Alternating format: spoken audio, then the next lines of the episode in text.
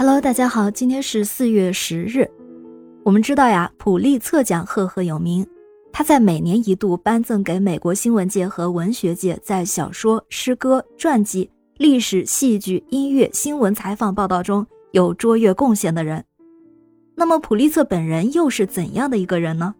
刚好他出生的日子就在一八四七年四月十日，他的人生可不平凡。我们今天就来听听普利策的传奇故事。普利策在一八四七年四月十日出生于匈牙利一个叫马口的小镇。他的父亲是个有教养的犹太谷物商，母亲是一名有德国血统的美女。普利策小的时候家境小康，衣食无忧。他和弟弟妹妹、兄妹三人从小就由家庭教师负责管教，尤其受过严格的德文、法文等语文训练。可是不久，他父亲因心脏病去世，母亲改嫁。他又和继父相处不好，就使得他在家里吃了不少的苦头。也因为如此，普利策一心想要外出独立。十七岁时就离开了布达佩斯。最开始的时候，普利策想当个奥地利军人，但因为年龄太小，视力又不好，身体单薄，遭到拒绝。于是他又前往巴黎、伦敦，请求加入外国兵团，但依然是到处碰壁。接着他又到了德国汉堡。在那里，一个德国人对他说：“小伙子，我可以让你乘船到美国去当兵。”普利策正碰上找工作不容易的节骨眼儿，虽然美国很远，但是他还是爽快地答应了。结果你知道这个德国人是干什么的吗？他应该算一个蛇头。普利策就这样被偷渡到了美国。据说最后一段登陆美国的水路还是靠他游过去的。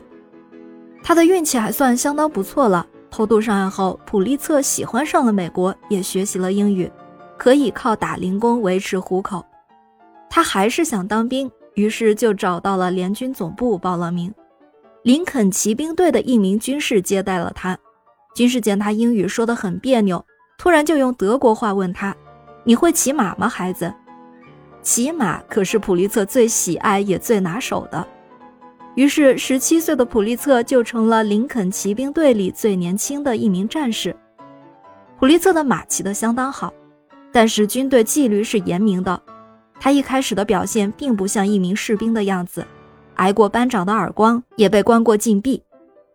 战争之后，普利策发现，在纽约并没有他的立足之地，就辗转到了美国西部密苏里州的圣路易斯，在那里，他很快就找到了工作。但由于他身体瘦弱，没办法干粗活，而且脾气也不好，又有几分傲气，不太愿意干那种让人呼来唤去的事儿，所以他接二连三的换工作，做过水手、建筑工人、码头苦力、餐厅跑堂和马车夫，但没有一样是他真心喜欢的工作。不过普利策聪明好学，总算是当上了律师，但是又因为英语不好，他的业务始终不怎么样。有一天。他偶遇了正在下棋的艾米尔和苏兹两个人，还和他们讨论了下棋的策略。当时普利策并不认识这两个人，但实际上艾米尔和苏兹都是圣路易斯市的名人，尤其是苏兹，他是共和党创始人之一。这两个人共同拥有一家圣路易斯的《西方邮报》。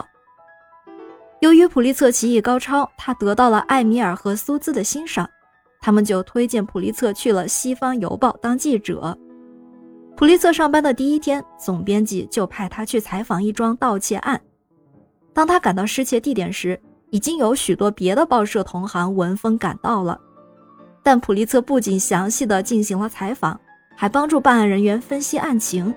结果案子很快就侦破了，而普利策也写了一篇精彩的报道。就连对他的能力有很大疑问的总编辑。也不得不佩服这个小伙子了，而苏兹更是觉得普利策很可能是新闻业界的一个奇才。后面的故事大家应该都能猜到了，普利策找对了人生轨迹，成为了当时的报业大王。普利策之所以能在新闻界获得成功，除了机遇之外，还和他的报道风格有关。